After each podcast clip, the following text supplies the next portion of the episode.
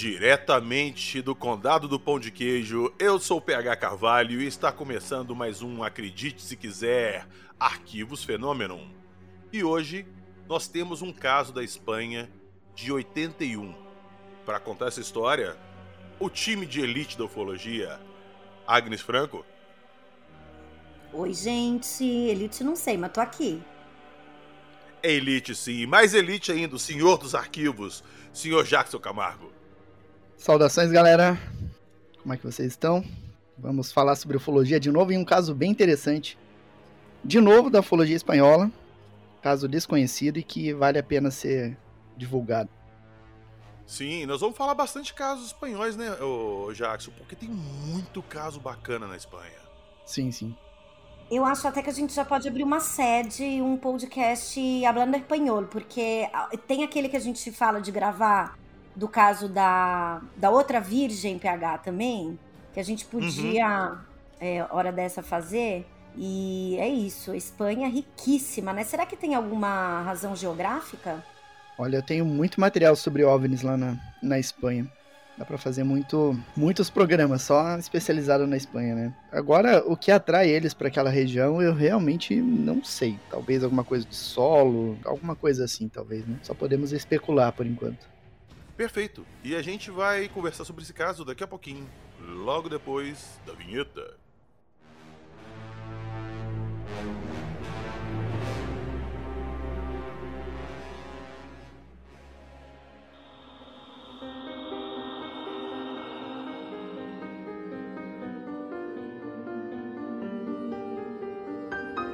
Avistamentos inexplicáveis, marcas de pouso, alienígenas, Apolo 11 tampa de panela.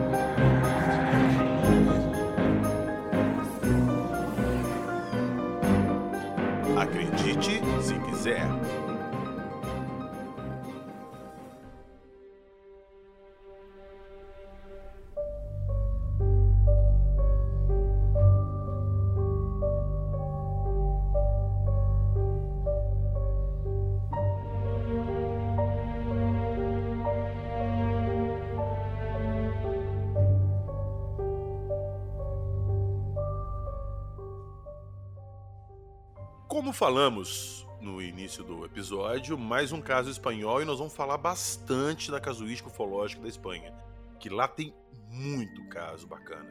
E a grande maioria deles não é tão conhecido assim. Inclusive esse, que nós vamos comentar hoje.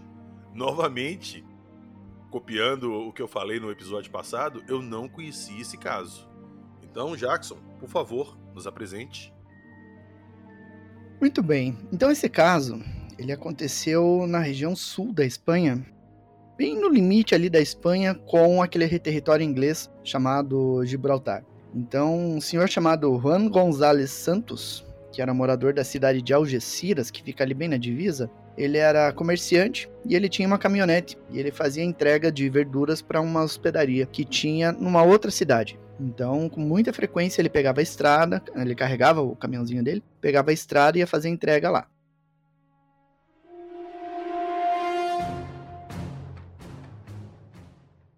E aí, na manhã do dia 12 de março de 1981, ele fez o mesmo, o mesmo roteiro e por volta das 10 horas da manhã ele saiu, pegou a estrada lá, a estrada geral 340, em direção a Cádiz, 3 quilômetros depois da cidade de Algeciras, do destino onde ele. da, da origem, né, da, da viagem dele. Ele percorreu 3 quilômetros. Ele, ao fazer uma curva, ele viu alguma coisa muito brilhante no pasto do lado da estrada, numa o local assim, ele era uma um declive, mas ele ainda viu aquela luminosidade vindo daquela região. E aí ele parou o carro, achando que era um acidente de caminhão, e ficou olhando de dentro ainda da, da caminhonete dele para ver se se era mesmo, né? Se estavam precisando de ajuda, se havia uma ambulância ali e tudo. Mas como o ângulo da observação dele estava meio ruim, porque tinha algumas árvores na frente, ele seguiu um pouquinho à frente na rodovia, é, fez o retorno e veio contornando na beira da estrada para observar o que, que estava causando aquele brilho. E aí ele parou o carro, desceu e foi até uma linha de. até a, algumas árvores que ficavam na beira da estrada e aí que ele viu que havia um objeto semi-esférico no pasto, um pasto que ele conhece porque sempre passa ali, e ele viu aquele objeto. E ele viu janelas, ele viu três suportes pra, de pouso, três trem de pouso, né, digamos assim, e ele achou aquilo muito estranho.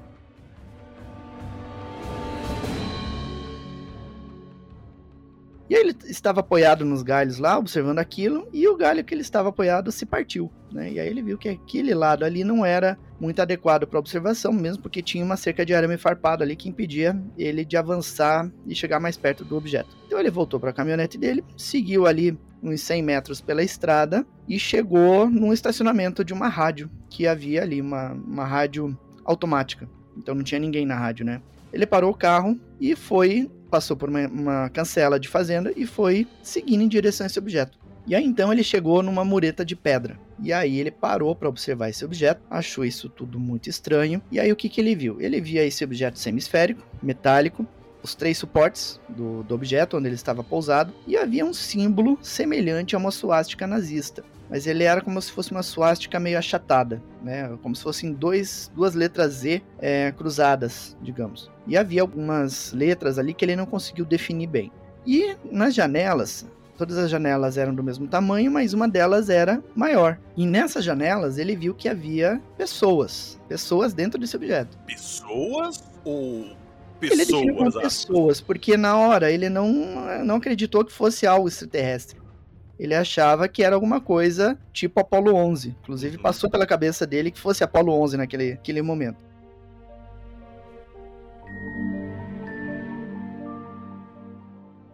Não, só queria fazer um comentário aqui, é, Jackson, que você falou que o símbolo parece com a suástica nazista. Pessoal, tá no Instagram e tá também na matéria do fenômeno. Vocês podem achar o link aí na descrição do episódio. Só clicar ali no ver mais e vocês vão ver o, o link aí. Mas, na verdade, ele é similar com a suástica budista, né? Que foi uma. O nazismo ele usurpou desse símbolo budista. E você pode observar que o lado é o contrário, né? No budismo, ela tá para o mesmo lado que a gente pode ver nesse desenho aí que a testemunha teria visto, né, no objeto.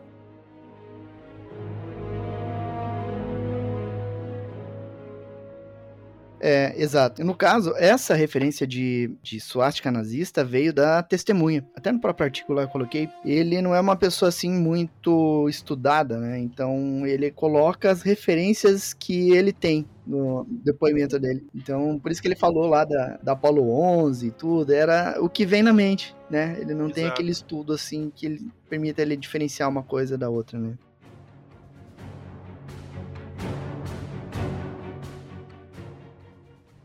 E aí então ele ficou olhando aquele objeto pousado e viu que havia pessoas dentro desse objeto. E inicialmente ele achou que eram pessoas normais, né? Mas depois da experiência que ele percebeu a, a estranheza daquilo que ele estava vendo. Essas pessoas vestiam um traje de cor castanha, havia uma espécie de capacete pequeno, bastante ajustado à cabeça, e um visor, como se fosse aquele visor de mergulhadores, né? E elas tinham alguma coisa que lembra uh, fone de ouvido, nas orelhas, e isso é o que ele conseguiu ver. Ele não conseguiu ver abaixo do peito, por exemplo, por causa da janela, né? Ele não conseguia ver mais detalhes por causa disso.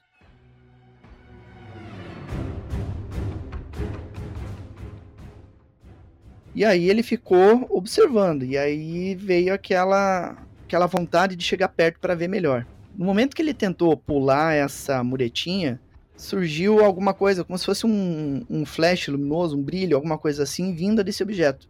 E aí ele voltou para trás, porque ele perdeu as forças. Ele sentiu uh, uma dor muito forte na, na região entre a, a, os olhos, na cabeça, testa, digamos assim. E ele via um monte de coisinha luminosa, né? Fechando o olho. Sabe quando você olha para uma coisa luminosa e você fecha o olho, que daí você fica vendo aquela forma luminosa? Então é, era isso que ele estava vendo em função desse flash. E aí ele esperou um pouquinho e tentou de novo pular para ver, chegar mais perto desse objeto. E aí aconteceu de novo esse raio luminoso, é, deixando ele desorientado. E aí então ele resolveu esperar.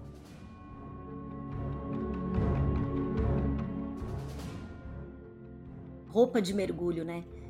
Quantas testemunhas de quantos casos fazem essa associação da tal da roupa de mergulho em diversos seres, seres inclusive com descrição diferente, com tamanho diferente, mas a tal da roupa de mergulho, a tal da máscara, ela aparece recorrentemente, né, Jackson?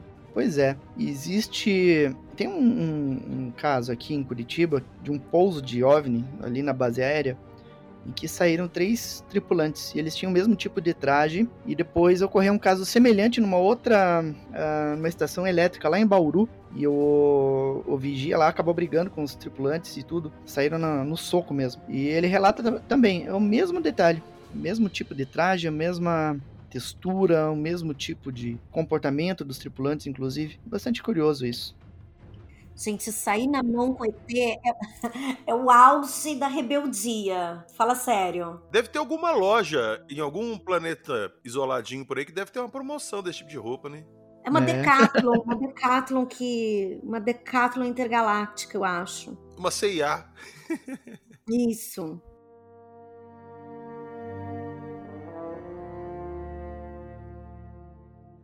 Então aí ele ficou ali uns 15 minutos observando aquele objeto e aí ele resolveu acender um cigarro, né? Ah, já que eu vou ficar aqui observando isso por um bom tempo, vou acender um cigarrinho. No que ele pegou o cigarro para o, o isqueiro para acender o cigarro, ele tentou acender uma vez, duas vezes, três vezes e não acendia, não, não saía a faísca do, do isqueiro para fazer o fogo, né? Ele achou isso estranho. E aí Enquanto ele estava nessa tentativa de acender o cigarro, ele ouviu um chiado, como se fosse algo de vento, alguma coisa assim. Um e ele olhou para o objeto e viu que estava descendo uma escadinha na parte de baixo desse objeto. Eita. Ele se animou. Opa, vai descer alguém desse objeto, né? Ele se animou? Eu, eu tinha feito que tivesse ponto ali na hora.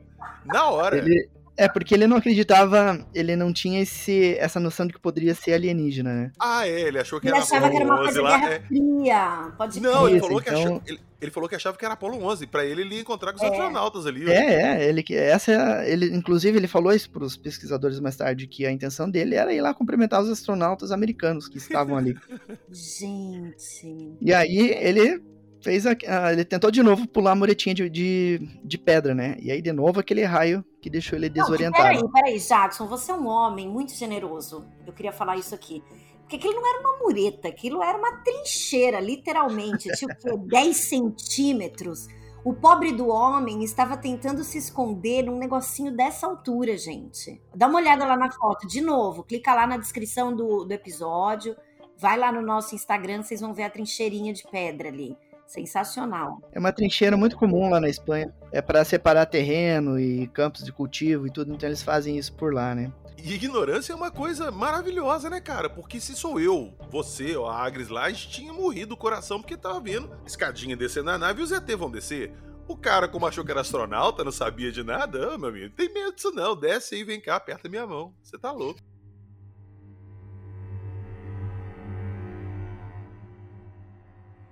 E aí, então, ele, ele teve essa, essa nova desorientação. Depois que ele se recuperou dessa terceira, desse terceiro raio, digamos assim, aí ele ouviu esse barulho de novo e olhou para o objeto e viu que a escadinha havia se recolhido. E aí ele ouviu de novo esse barulho e os pés, de, o trem de pouso da nave se recolheu. Só que o objeto ele permaneceu estático, parado, como se ele ainda estivesse com, aquela, com aqueles suportes. As criaturas não tinham descido. A escada desceu e fechou sem eles descerem. Isso, isso. E, e aí então esse objeto se elevou a uns 20 metros de altura e rapidamente desapareceu em direção à serra que existe lá perto.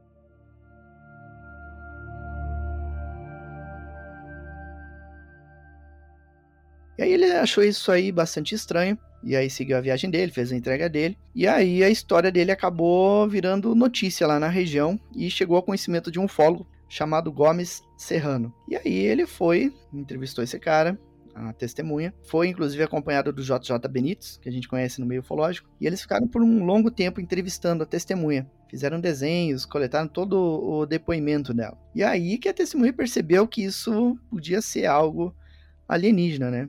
E aí eles foram até o local para verificar o local onde o objeto teria descido, né? O JJ Benítez ainda estava meio cético com a história, mas ele chegou lá, então eles fizeram todo o trajeto que ele fez, a primeira parada, a segunda parada, a terceira parada. E aí quando eles chegaram ali naquela, naquelas árvores, que era o primeiro posto de observação que ele desceu e foi ver, onde ele quebrou o galho e tudo. De onde literalmente ele se esborrachou no chão. Isso, isso aí. E aí o Benítez chegou lá e viu a marca, viu o galho quebrado lá, do jeito que ele tinha descrito, né? Ele falou, opa, então temos indícios de uma história verídica aqui, né? E aí eles foram até a mureta de pedra para ver o, o ponto de observação que ele tinha. Lá no fenômeno tem as fotos, inclusive, de todos os locais lá onde ele parou, onde ele observou, tem reconstituição, os desenhos e tudo, para quem quiser ver. E aí eles pararam ali, na mureta de pedra, e depois eles foram ao local de pouso, começaram a analisar o local ali e encontraram três orifícios, bem no local onde ele disse que o objeto tinha pousado. As famosas marcas de pouso. Exato, tinha três buracos com 9 centímetros de profundidade e 8 centímetros de largura. E o curioso é que o suporte de pouso do objeto na ponta era como se fosse um, um prato, uma coisa assim. E aí eles encontraram nessas marcas, encontraram plantas impressas no formato da, do suporte do objeto, mostrando que o objeto realmente pousou ali, fez os buracos e deixou a vegetação torta que estava ali. É para quem tá escutando a gente e não chegou a ver as fotos, bem feito, para quem não entendeu, é bom ir lá e ver e já fica sabendo como é que é. As sapatas de pouso são bolas cortadas ao meio, meia circunferência. É. Isso. Aí quando ela pousava no mato, deixava essa forma curva no mato. Que eu acho uma Exato. coisa muito doida também, né? Os caras têm uma tecnologia fodida, viajam, não sei se interdimensionalmente, ou enfim. Tem uma super tecnologia, mas todas, praticamente todos os relatos falam de sapatas, né? Eles usam, tre- geralmente são três. Exato. E aí ficou essa, essa vegetação, assim, né? Com, esse, com, esse, com essa impressão da, do suporte do objeto, né?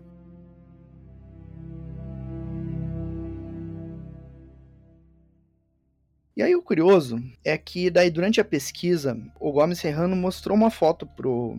Ele mostrou várias e várias fotos de objetos, né? De OVNIs fotografados. Pediu para ele identificar qual era a mais, mais parecido com o que ele tinha visto. E aí ele olhou uma foto feita em 1963 na Itália e falou: Ó, foi isso aqui que eu vi. E o que, que é essa foto que eu, que eu tô falando para vocês? Tem lá no Fenômeno. É uma foto que foi feita de forma anônima. Alguém fez essa foto e mandou lá para o jornal Corriere della Serra, lá na Itália. E não se sabe quem fez a foto, onde fez a foto, e é uma grande controvérsia no meio ufológico, porque nessa foto você vê um claro disco voador pousado com a, a escadinha, do jeito como ele relatou nesse caso. Cara, eu tô vendo a foto aqui, essa, essa foto é, ela é muito boa pra ser verdade. Pois é, Eu só não Essa é a vejo um questão. disco voador. Queria falar pra vocês que eu vejo uma panela igual a que eu tenho aqui na minha cozinha. não consigo. Eu vejo, eu, para mim é uma maquete. uma Eu panela não- também. Eu inclusive vejo a tampa, que parece a tampa do lixinho da minha pia. não consigo, gente. Eu, e eu olho, eu acho a grama muito alta. Tem um negócio aqui. Eu não, eu não consigo, não consigo É uma foto olhar para essa imagem nítida, e achar né? que é real.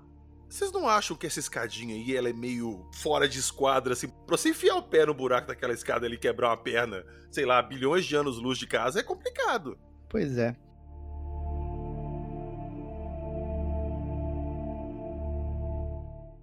E é- essa foto ela é muito nítida para ser assim algo real, né? Então ela é uma grande polêmica no meio ufológico. Parte do meio ufológico considera verdadeira e parte considera uma fraude. Mas como não se sabe quem fez, onde fez, como fez, fica a grande questão. Algum de vocês acha que é real? Olha, eu não tenho uma opinião ainda. Eu gostaria que fosse. Eu gostaria também. Eu não tenho uma opinião porque tem essas relações, né? Você tem essa foto, você tem pessoas que viram essa foto, eh, um objeto idêntico, e relataram da mesma forma, em outro caso, e você tem agora esse caso aí de Algeciras, aí onde a pessoa relatou basicamente a mesma coisa. Sim. A única diferença no relato do, do cara lá de Algeciras e dessa foto, é que essa foto, o objeto ele é mais, ou seja lá o que for que foi fotografado, ele é mais quadrado. E no relato do cara de Algeciras, como ele mesmo diz, a parte de cima ela é mais arredondada, como se fosse É uma um meio semisfera. círculo, né? Isso, A nave é um meio círculo. isso. E aí tem um detalhe interessante que eu, que eu cito também no, lá no artigo no Fenômeno, é que nessa foto do feita na Itália, você tem duas hastes laterais. Essa haste e o detalhe do, do trem de pouso e da escadinha remete para o relato do Vilas Boas. né? Ele relatou basicamente a mesma coisa, só a forma do objeto que é mais arredondada no relato do Vilas Boas. Então, fica, é- essas informações cruzadas, assim, que me colocam um pouco a, a pensar sobre esse caso, mas ainda assim, eu ainda a foto é um, po- é um tanto questionável, né? Mas, ô Jackson, tu não acha que pode acontecer? Tu não acha que pode acontecer, por exemplo, o caso da autópsia do ET? O que a maior parte das pessoas acredita é na versão que ele diz: olha, realmente é uma produção cinematográfica, não é verdade o vídeo, mas eu vi um vídeo desse jeito. Você está falando da autópsia do ET do Fantástico, que eu citei no isso, último episódio. Isso. Será que não pode ser alguma coisa desse tipo, sabe? O cara, a pessoa que produziu. Vamos, vamos supor que essa foto seja montada, tá? Não seja uma nave, não seja nada. Mas de repente a pessoa viu isso. Por exemplo, tem uma coisa que acontece muito nos, em especial na saga Star Wars, que das duas uma, ou quem fez o filme intuiu, intuiu muito, porque tem relato de pessoas que jamais, gente de área rural, que jamais teve acesso a esse tipo de produção cinematográfica, contando coisas similares ao que está na saga, né? Aí também vai ter gente que vai falar de teoria de inconsciente coletivo, enfim. Mas tem também é, a possibilidade de estar tá sendo uma reprodução de relatos que ele encontrou, né? Tô falando do Star Wars. E aqui, por que não, de repente, ser isso também, né? A pessoa não conseguiu fotografar, mas ela montou uma coisa, talvez, que fosse similar ao que ela tivesse visto, sabe? Eu acho que pode, pode ter isso também. Principalmente nessa, nessa época, nós estamos falando de 63.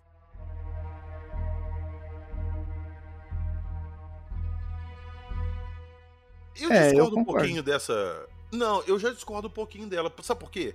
No caso da, da autópsia do ET lá, teve um fundamento que foi dinheiro. O cara vendeu a filmagem depois muito caro.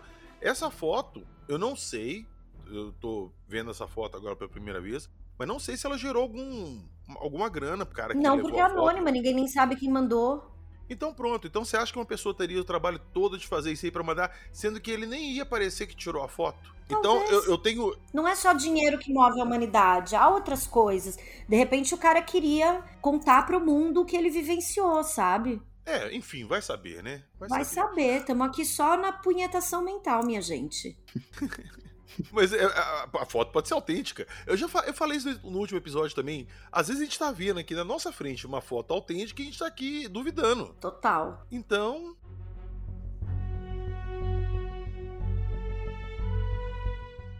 fica a grande questão, né? A realidade ou não dessa foto. O pessoal que for ver lá no, no Fenômeno, for ver no Instagram, deixa o um comentário lá, né? Só pra gente ter uma, uma, um feedback da opinião de vocês também, quem for ver isso aí. Então, esse foi o caso Algeciras, na manhã de 12 de março de 1981. Um caso que entrou para a história da ufologia espanhola e agora a gente está divulgando aí também aqui para o povo brasileiro, né?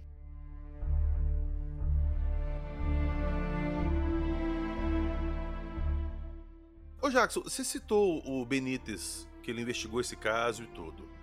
É, inclusive, uhum. já vou deixar deixa aqui, porque eu pretendo trazer alguns programas sobre obras do, do Benítez, que eu cheguei a conhecer primeiramente pelo livro Operação Cavalo de Troia, que é um livro de ficção, é uma história ficcional, mas o uhum. Benítez tem outras obras que são bem. Como é que eu posso dizer? Elas te deixam com a pulga atrás da orelha, principalmente Sim. os astronautas de Jeová. Eu li esse livro dele quando eu era mais novo e esse livro simplesmente explodiu minha cabeça. E nesse livro eu descobri que o Benítez ele era um pesquisador de ufologia bem ativo, bem ativo lá na Espanha. Exato. Qual que é a, é a relação do Benítez com essa ufologia toda? Ele chega da palestra, ele tem algum documentário, tem algum material que para quem gosta desse tipo de assunto da ufologia espanhola poder procurar? Porque eu acho o trabalho dele fantástico. Sobre documentário, realmente eu não sei.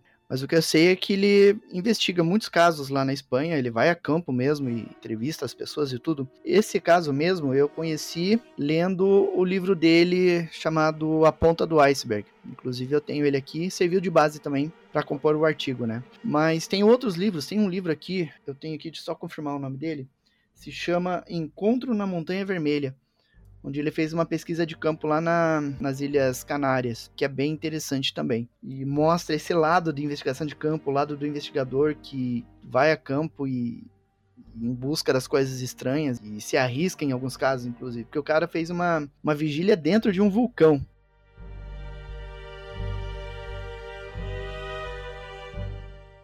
Eu tô pensando assim, como é que é o psicológico de um ser humano que assim, ele não se contenta em fazer uma vigília, não. Eu não vou ficar só ali olhando para esperar a alienígena, nave que solta raio paralisante. Não, não. Eu quero mais. Eu quero fazer isso dentro do vulcão. Quer dizer, o, a psique dessa pessoa, gente, ela precisa ser estudada mesmo. Porque não é qualquer criatura.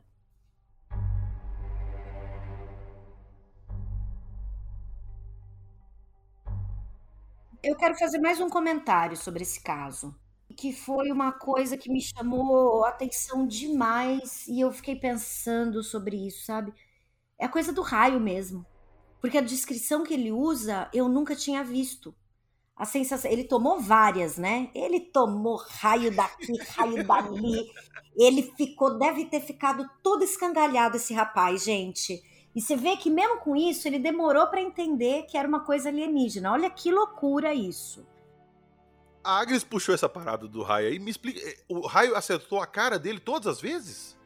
Pois é, uh, pelo, pelo que eu entendi no relato dele, do que ele falou, era como se fosse flash de luz. Diferente do relato do menino do, do programa, do outro programa, que era um raio focalizado. Ah, exato. Então esse não foi um raio focalizado. É como se o objeto desse aquele, aquele clarão e você ficasse meio cego por um, um pouquinho. Isso, isso. Tá, era um flash então, né? Uma coisa isso. assim. É, porque eu tinha entendido justamente o que a Agnes entendeu também, que eh, ele tinha tomado raizada na testa, assim, na cara, bem no olho, sacou? É, eu já tava imaginando até tipo assim, uma coisa meio. meio Cavaleiro do Zodíaco, sabe? Assim. Eu tava já nessa vibe aí. Não, mas é sério, porque eu achei muito, muito interessante, Jackson a descrição que ele dá, gente. Porque ele fala de uma dor no meio da testa. Não fala? Uhum. Eu não me lembro de nenhuma, nenhum outro caso que alguém fala disso, de uma, de uma dor no meio da testa. A gente já ouviu falar de dor, na, dor nas pernas, dor no corpo, da pessoa ficar imóvel. Mas ele ficou desnorteado, né? Ele perdeu um pouco a, a visão por conta da luz muito forte ele vê aquelas bolinhas que você falou pouco tempo atrás, e ele fala dessa dor nesse lugar. E por que, que me chamou a atenção? Porque eu acredito fortemente nos pontos de energia do, do, do, do corpo, né? E esse lugar Chakras. especialmente é. E esse lugar é um lugar importante, assim, né? Que, por outro lado, né, saindo do campo metafísico, tem também o fato de, caramba, é, é uma luz, pode ter machucado os olhos, a visão, né? E até pelo que ele narra, fica claro que, que tem isso também. Então também pode ter sido provocado por conta da intensidade de luz. Mas eu achei, eu achei curioso e eu queria parabenizar ele, se estiver nos ouvindo, pela insistência. Que pessoa, meu Deus, que pessoa admirável, insistente que ele tomou, ele tomou flash daqui, ele tomou flash dali, ele continuava tentando pular a trincheira para chegar perto dos caras. E os caras, não, querido, aqui não, aqui não é para você, aqui é outra galera, outra turma, não, você não é bem-vindo.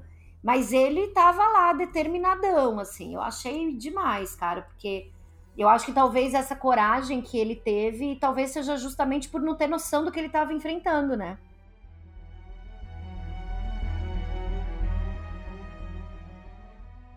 E já que a gente começou a falar de luz aqui, eu vou, eu vou jogar uma, uma bola pra galera aí. Quem souber, levanta e corta. A respeito da luz. A maioria dos casos, grande parte dos casos ufológicos que a gente comenta aqui, que a gente relata, tem envolvimento de luz. E a luz, ela tem vários formatos e utilidades nesses relatos. Seja luz sólida, seja puxar alguma coisa do chão, devolver alguma coisa pro chão, paralisar uma pessoa. E eu acho assim que é um domínio tão grande, porque luz é matéria. Mas pra gente aqui na Terra, mundanamente, é uma matéria assim que não é matéria, porque você não tá vendo, não é palpável. E aparentemente esses seres, essas naves, eles têm um domínio muito grande disso. E aí eu coloco a pergunta: será que nesse domínio todo que eles têm da luz, será que eles já não dominam uma forma de viajar mais rápido que a luz? Porque isso aí jogaria por terra todas as teorias que a gente fala assim: ah, não, eles estão muito longe para vir de uma galáxia a outra, são milhões de anos-luz. Mas, cara, eles têm um domínio tão grande da utilização da luz que eu não duvido que eles já tenham dominado nesse ponto. Eu fico surpresa até de você se perguntar isso, porque para mim é uma coisa assim. É, quase que não dá pra ter certeza, mas é quase certo. Porque se a gente tá falando de alguém que viaja de uma galáxia a outra, ele fez a dobra. Não tem jeito. Sim, tô falando isso aqui porque muita gente fala assim: não, não existe alienígena porque é impossível, as distâncias. Igual mesmo, eu não vou citar o nome do nosso amigo sacana, que gosta de zoar os alienígenas, mas ele gosta muito de falar isso: que os alienígenas estão tão longe, tão longe que é impossível eles chegarem aqui. Cara, você tá falando de uma raça que consegue transformar a luz numa parada sólida para te furar, tirar seu sangue e levar de volta para eles. É isso. Então o domínio deles que ele deve ter da luz deve ser supremo. Então, abram a mente de vocês. Sim, eu acho que sim, é possível viajar mais rápido que a luz. Einstein, me desculpe onde você estiver. E eu tô com você, PH. E o que, que você acha, Jackson? Eu acredito também. Quando eu vejo um, um, cético falando isso, só me vem na cabeça uma comparação que eu faço, né? Um, um cientista falando que um alienígena não pode cruzar o universo para chegar aqui na Terra é a mesma coisa que uma pessoa falar que um índio não pode, um, um europeu não pode viajar ali do, da Europa para o Brasil porque o índio não tem um avião, não sabe construir um avião. Liga não, Jackson, eles são tudo um sacana. É, não tem, não tem lógica esse argumento que eles usam, né? Eles querem limitar a tecnologia de um povo superior pela tecnologia de um povo inferior. Pela tecnologia é e conhecimento, né? Não tem como. É meio sem nexo isso. Para pra pensar um pouquinho, que a gente fica se gabando aí que a gente não consegue explicar. Ah, não, na tecnologia não pode, não consegue. Cara, o ápice da nossa tecnologia espacial é amarrar uma bomba na bunda de um foguete, acender, explodir e mandar um foguete pro espaço. Muito primitivo, né, cara? Não tem como, é muito primitivo. É, isso pra mim é tecnologia do pica-pau, sacou? E ficar falando que ah, não é tecnologicamente possível, cara, a gente tá engatinhando. Eu fugi da escola e eu não vou saber de cabeça, mas tem quanto tempo que o avião foi criado? Tem mais de 100 anos, um pouquinho mais. É, tem. 1907, por aí? 900? É, alguma coisa assim. Ah, então já deu. Vamos, arredondar, não tem mais de 200 anos que a gente, o homem conseguiu voar. Quanto tempo tem a história da humanidade? E só nos últimos 200 anos a gente aprendeu a voar de uma forma bem primitiva. Eu acho que o Jackson é um pouco mais novo do que nós, PH. Mas lembra que na nossa infância a gente assistia os Jetsons e via aquele negócio do telefone por televisão, que era isso que a gente pensava. Cara, isso era impensável, impensável. Aliás, eu vou mais perto. Quando lançou Harry Potter, que mostrava o jornal, a figura do jornal se mexia, aquilo era uma coisa completamente inimaginável e hoje tá aqui, ó, na nossa mão, tá aqui, ó, na palma da mão, isso aqui tudo. Star Trek, o, os intercomunicadores lá que eles pois usavam, é, falavam, é. ficção. Todo mundo tem intercomunicador na mão hoje, no bolso aí, ó.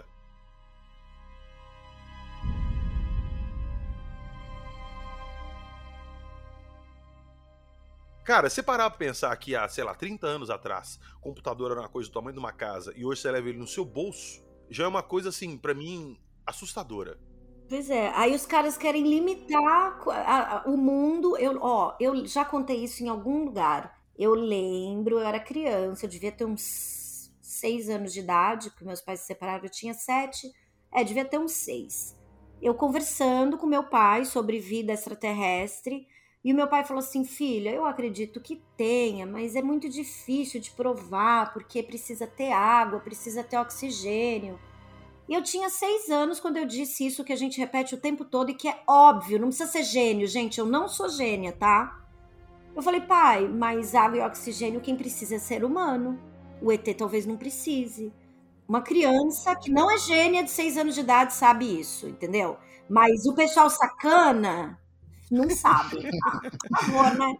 Ô, Agnes, dentro do planeta Terra a gente tem seres vivos que não necessitam de água, de, de, luz. Tem os extremófilos que vivem ali na, nas profundezas abissais do oceano, perto de fonte termal, que é a saída de vulcão, numa temperatura absurda, com uma água extremamente ácida e sulfurosa por causa do enxofre que sai dessas fontes. Nada sobrevive ali, mas tem criaturas ali que sobrevivem, que estão adaptadas àquilo. Então, parodiando o nosso amigo Jeff Goldblum em O Pacto dos Dinossauros, a vida encontra um jeito.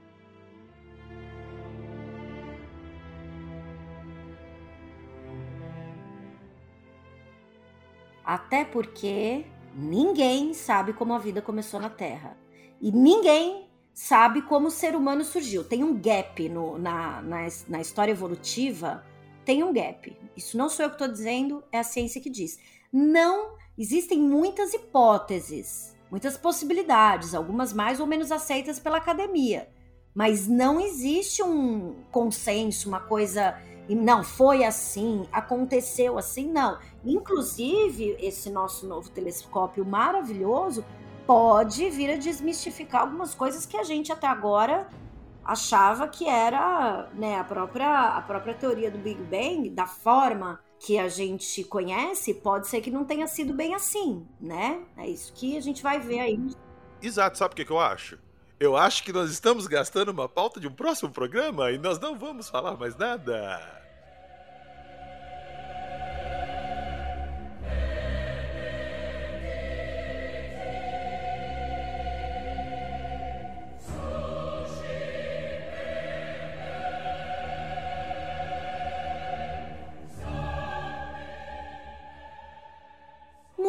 Bem, Fosfera. Chegamos ao final de mais um episódio. Lembrando que a gente está aqui toda semana, toda sexta-feira, nessa configuração aqui. Eu, Agnes Franco, meu querido PH Carvalho, companheiro, valeu PH. E o grande Jackson Camargo, que é um dos caras que eu mais respeito aqui nessa nova, essa leva nova de ufólogos que a gente tem no Brasil. Vai lá no portal Fenômeno, gente, dá uma olhada, tem um acervo gigantesco de informação. As coisas que a gente falou aqui, como nós dissemos, tem o link do portal Fenômeno na descrição do vídeo aí na plataforma que você está acompanhando. Tem lá no nosso Instagram. Cola lá, vai lá, comenta, vê o que, que vocês acham. Tamo junto, a gente contou a história de novo e a gente sempre conta. E você acredite se quiser.